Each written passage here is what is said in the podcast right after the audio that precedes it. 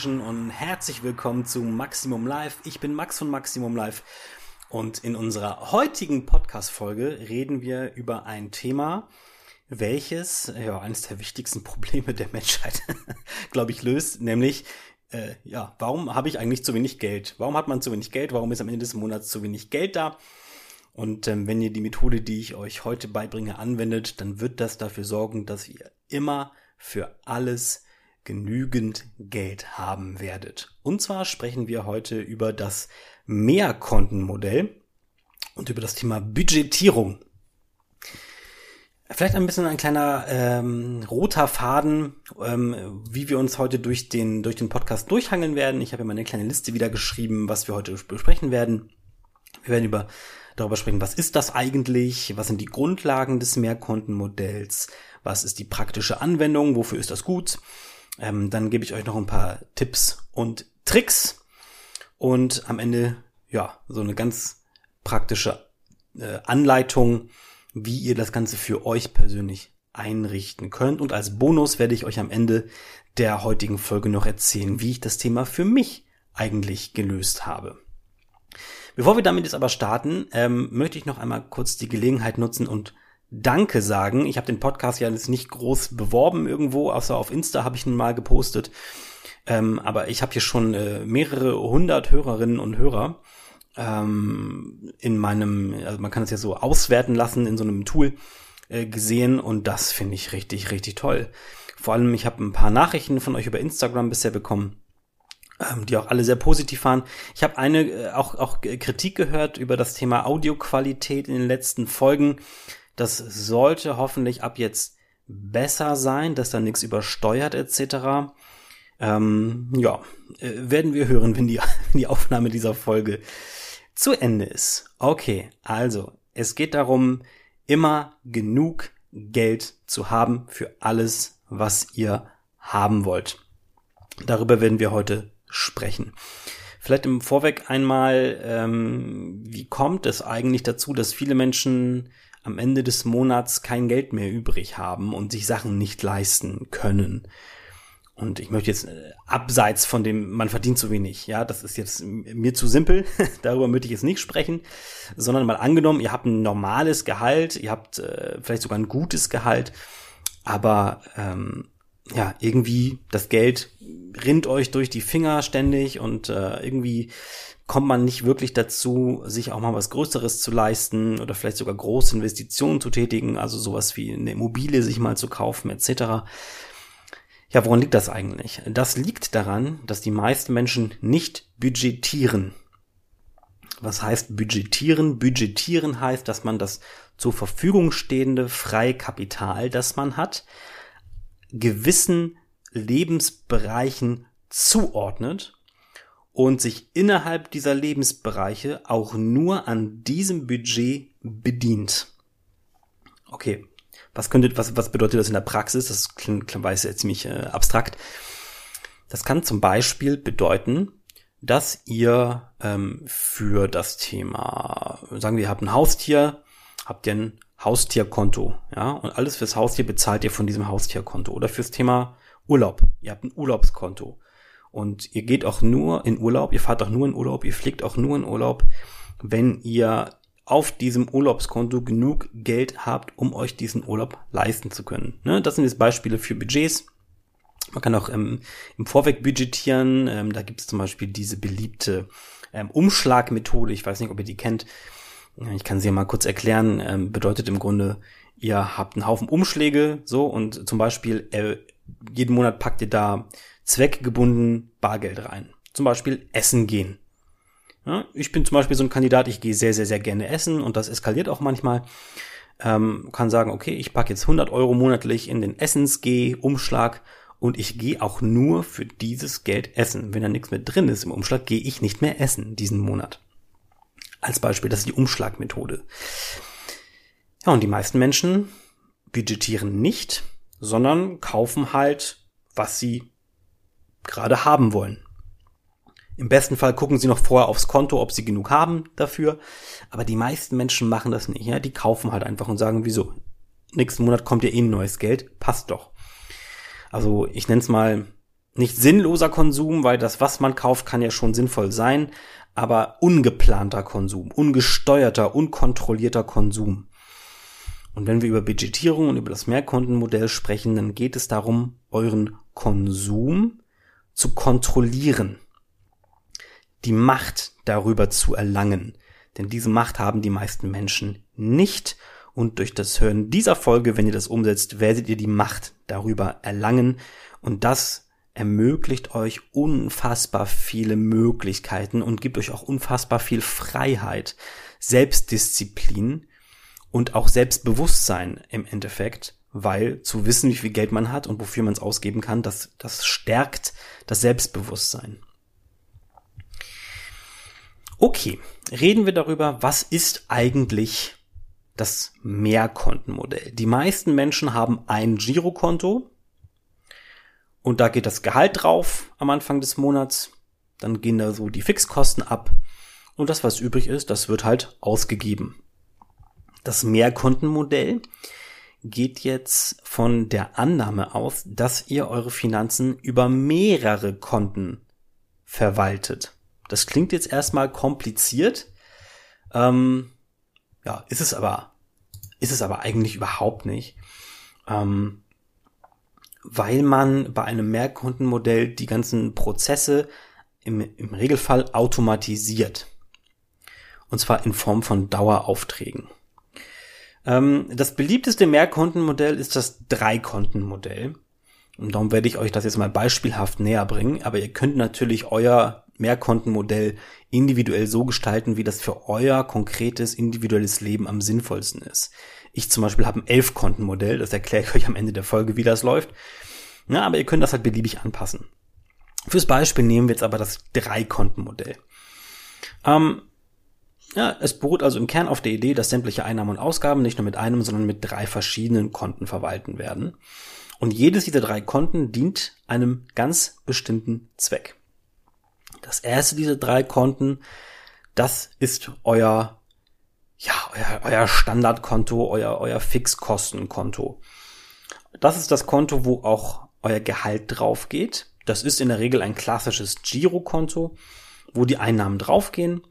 Und mit diesem Konto ähm, begleicht ihr eure Fixkosten. Das ist der Zweck dieses Kontos. Also Miete, Strom, Wasser, ähm, Versicherungen, ähm, Leasingraten, Handyvertrag, was auch immer eure Fixkosten sind, die werden von diesem Konto bezahlt. Was auch von diesem Konto bezahlt wird, sind Dinge des täglichen Bedarfs, eure sogenannten Lebenshaltungskosten. Das ist sowas wie Essen. Das sind Hygieneartikel. Das sind na, Klamotten kann man streiten, ob es dazugehört oder nicht. Das müsst ihr für euch entscheiden. Aber also oder Haushaltsartikel, äh, ja, also sowas wie keine Ahnung Klopapier oder äh, Seife oder äh, Zewa oder was weiß ich was. Ähm, das gehört alles zum alltäglichen Bedarf dazu und auch sowas wird vom Alltagskonto bezahlt. Jetzt habt ihr aber noch zwei weitere Konten. Das erste dieser Konten ist das Sparkonto. Das kann ebenfalls ein Girokonto sein, das kann aber auch ein Tagesgeldkonto sein, das kann auch ein Sparkonto sein. Ähm, das könnt ihr für euch äh, überlegen, wie das bei euch am besten passt.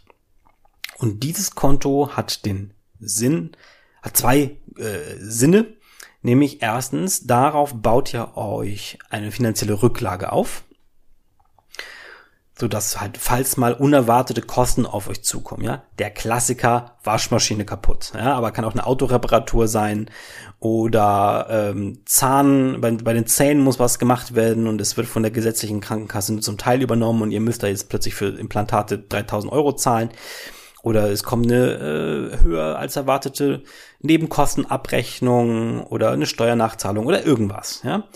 Ähm, und das sind so ungeplante Kosten, die die meisten Menschen nicht im Budget haben und dann äh, dumm gucken, sage ich mal. Und dann müssen sie einen Monat eigentlich auf komplettes Privatleben verzichten oder zwei, um diese Kosten bezahlen zu können. Und das kann man einfach durch so einen Notgroschen, durch so eine Rücklage lösen, dieses Problem.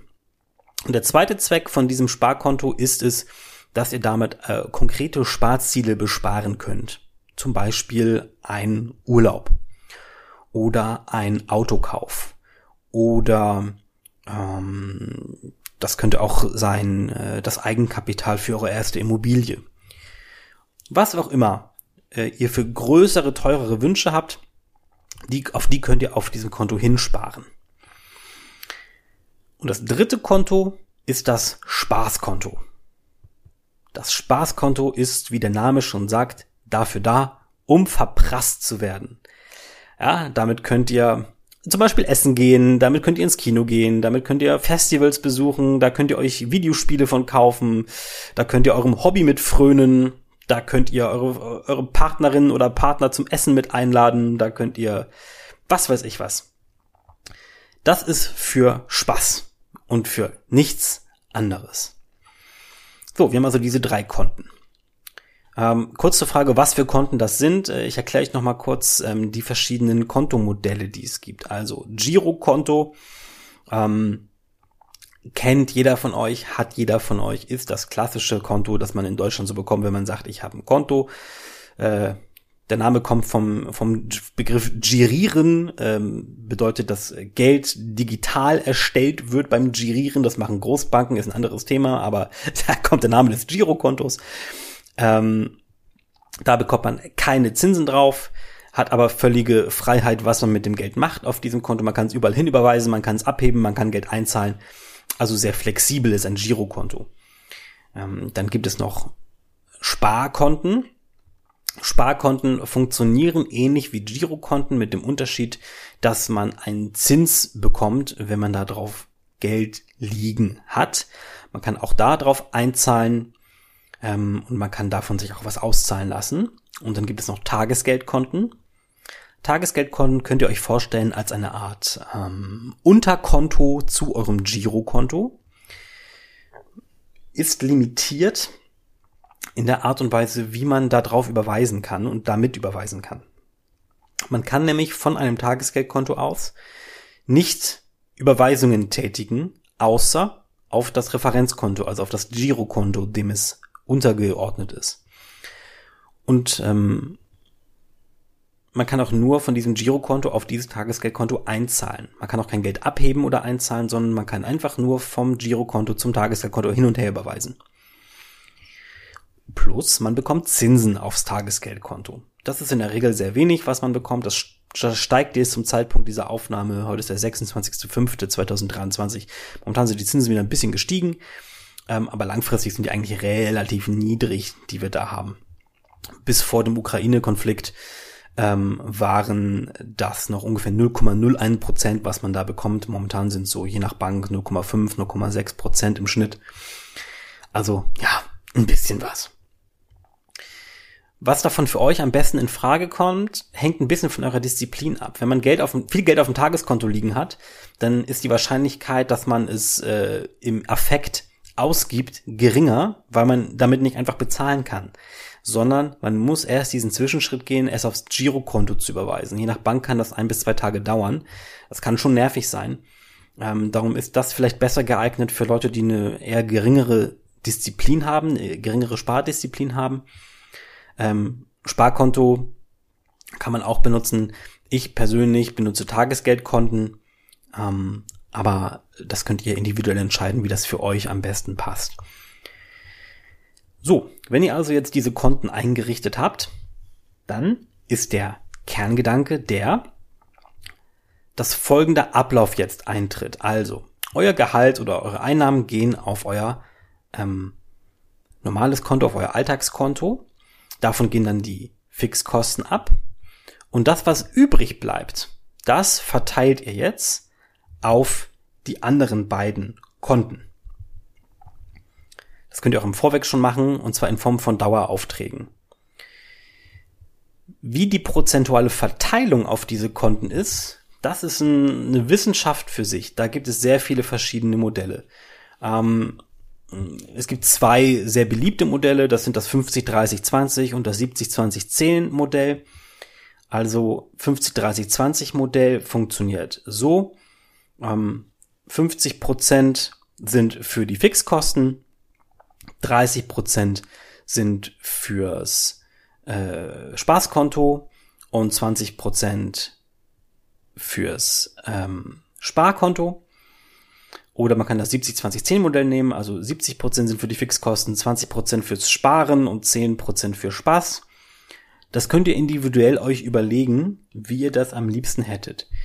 Ich persönlich empfehle euch, nicht die, min, die, die kleinste Sparrate zu nehmen, das wäre die 10% Variante, sondern die ein bisschen höher zu setzen, wenn ihr denn äh, größere Sparziele habt.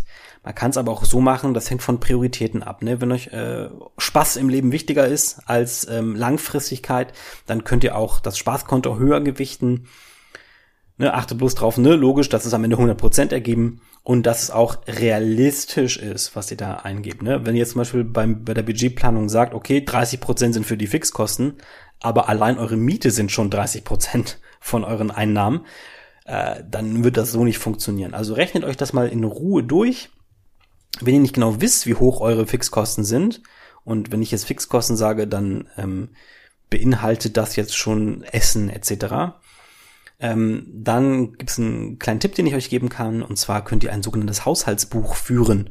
Das bedeutet ganz stumpf, ihr schreibt euch einfach alle Ausgaben auf, die ihr tätigt. Ob das jetzt äh, der Coffee, Coffee to go auf dem Weg zur Arbeit ist, das U-Bahn-Ticket, äh, das Mittagessen, das ihr euch noch bei Edeka mal eben äh, gekauft habt, alles, was ihr ausgebt, schreibt ihr einfach auf. Und das macht ihr über ein paar Monate und guckt mal, wie viel das so im Schnitt ist. Und dann habt ihr eure, ähm, eure Kosten dafür. Okay, also äh, prozentale Aufteilung, realistisch einrichten und ähm, so einrichten, dass es auch Sinn ergibt. Also wenn ihr zum Beispiel ähm, äh, ein geringes Einkommen habt und ähm, 10% von euren Fixkosten, äh, von, von eurem Einkommen, sagen wir, nur 50 Euro sind, dann müsst ihr euch natürlich, müsst ihr natürlich wissen, dass es damit sehr lange dauern wird, ähm, Vermögen aufzubauen. Das ist aber kein Grund zu sagen, ja, dann mache ich es nicht, weil lohnt sich ja gar nicht, sondern doch, das lohnt sich vor allem langfristig. Ja, auch 50 Euro auf 30 Jahre, äh, das, da, da läppert sich schon was. Vor allem, wenn man das nicht nur da rumliegen lässt, sondern sogar investiert, dann wäre es noch was ganz anderes. Okay, also, ähm, damit habe ich das Drei-Konten-Modell erklärt. Vielleicht noch als kleines, kleines Fazit dazu. Es ist simpel, es ist einfach, es ist effektiv, man hat dann einen, einen guten Überblick über Einnahmen und Ausgaben, ähm, man spart automatisch Geld für die Ziele, die man hat und die Zukunft ähm, und hat trotzdem ähm, Geld übrig, um es halt rauszuschmeißen. Und äh, ja, man schafft bessere Voraussetzungen ne, für einen, einen äh, kontrollierten Konsum, ein kontrolliertes Konsumverhalten. Ne, also egal welche Variante ihr für euch nehmt, mit dem Drei-Konto-Modell kann man das Geld so verteilen, dass das Budget zielgerichtet eingesetzt wird und die Sparziele besser erreicht werden können. So. Jetzt kommen wir mal zum Thema Individualisierung. Dieses Drei-Konten-Modell, das ist natürlich etwas, äh, also ist besser als nur ein Ein-Konto-Modell, ganz klar. Ähm, also ihr solltet das auf jeden Fall machen. Aber ihr könnt es, und das ist das, was mir dabei am meisten wirklich Spaß macht, das macht mir Freude, mich damit zu befassen. Man kann es individualisieren. Ihr könnt für alle Bereiche eures Lebens zum Beispiel ein Tagesgeldkonto einrichten und dann monatlich dort gewisse Budgets hinüberweisen und dann dafür verwenden. Ich habe euch ja gesagt, ich werde am Ende der Folge einmal erklären, wie das bei mir ist. Wir sind jetzt noch nicht ganz am Ende, aber ich erkläre es jetzt trotzdem schon, weil es gerade so schön in den, in den Redeflow passt. Hm. Also, ähm, ich habe für mich ein Elf-Konten-Modell. Ähm, jetzt muss man dazu sagen, ich bin ja selbstständig, das heißt, ich habe keinen regelmäßigen Gehaltseingang, sondern ich habe unregelmäßige Einnahmen. Ähm, und ich habe auch noch ein Geschäftskonto zusätzlich. Das muss man bedenken bei diesem Modell, das ich euch jetzt erkläre, wie ich das für mich löse. Und zwar funktioniert es folgendermaßen. Mein, meine Geldeingänge, die gehen auf mein Geschäftskonto. So. Und alle meine Geschäftskosten, die ich habe, die zahle ich von meinem Geschäftskonto. Was ist das zum Beispiel? Das ist zum Beispiel ähm, Auto brauche ich für die Arbeit, das ist zum Beispiel Handy brauche ich für die Arbeit, das sind äh, Geschäftsessen, ne, wenn ich mit Kundinnen und Kunden essen gehe, ähm, das ist damit drin. Ähm, Lohne, Löhne, ja, ich habe Angestellte, die ich bezahle, das sind alles Geschäftskosten. Die werden vom Geschäftskonto bezahlt. Wie ist nun der Ablauf? Also das Geld geht ein auf dem Geschäftskonto. Dann, das geht nicht automatisiert, weil der Geldeingang bei mir ja jeden Monat anders hoch ist, ähm, überweise ich 40 Prozent von diesem Geldeingang automatisiert auf mein erstes Tagesgeldkonto. Das ist nämlich mein Steuerrücklagekonto. Als Angestellter hat man es ja relativ entspannt, was Steuern angeht. Das wird vom Arbeitgeber abgeführt. Einmal im Jahr macht man eine Steuererklärung, kriegt eine Rückzahlung, that's it. Als Selbstständiger ist das ein bisschen komplizierter, da muss ich halt selber Rücklagen bilden. Also 40 Prozent gehen automatisch weg. Dann gehen die äh, geschäftlichen Fixkosten weg und das, was dann übrig ist, dadurch, dass meine Fixkosten im Regelfall gleich äh, sind geschäftlich, ähm, kann ich das ganz gut rechnen. Das, was dann übrig bleibt, das ist mein Gewinn. So, ne? Das, was reingeht aufs Geschäftskonto, ist der Umsatz. Das, was übrig bleibt nach den Geschäftskosten, ist der Gewinn. Diesen Gewinn überweise ich jetzt auf mein Privatkonto, mein Girokonto.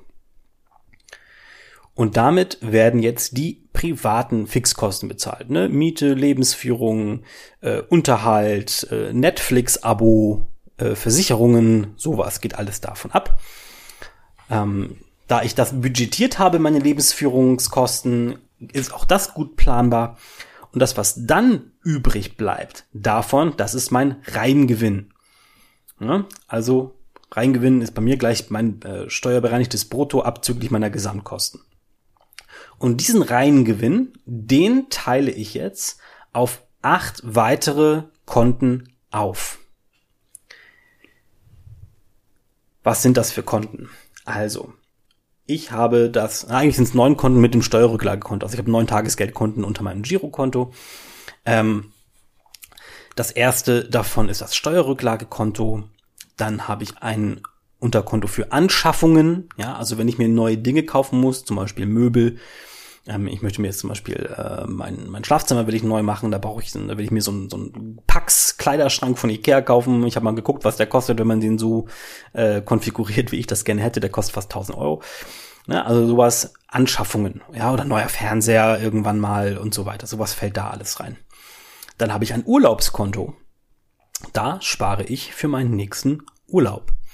Dann habe ich ein Konto für Unerwartetes. Ja, das ist mein, mein, mein Notgroschen, mein, mein Notfallkonto. Wenn plötzlich unerwartete Kosten auf mich zukommen, mit denen ich nicht gerechnet habe, dann bezahle ich die von diesem Konto. Dann habe ich noch ein Investitionskonto. Ähm, da drauf, äh, das Geld, das darauf kommt, das überweise ich am Ende des Monats immer von da wiederum weg auf ein Depot, das ich bei einer anderen Bank habe. Und ähm, ja, damit äh, kaufe ich dann zum Beispiel Dividendenaktien oder, oder ähnliches.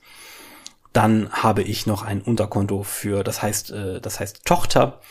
Ähm, ich habe ja eine Tochter und ähm, da spare ich für sie ein bisschen Geld drauf an.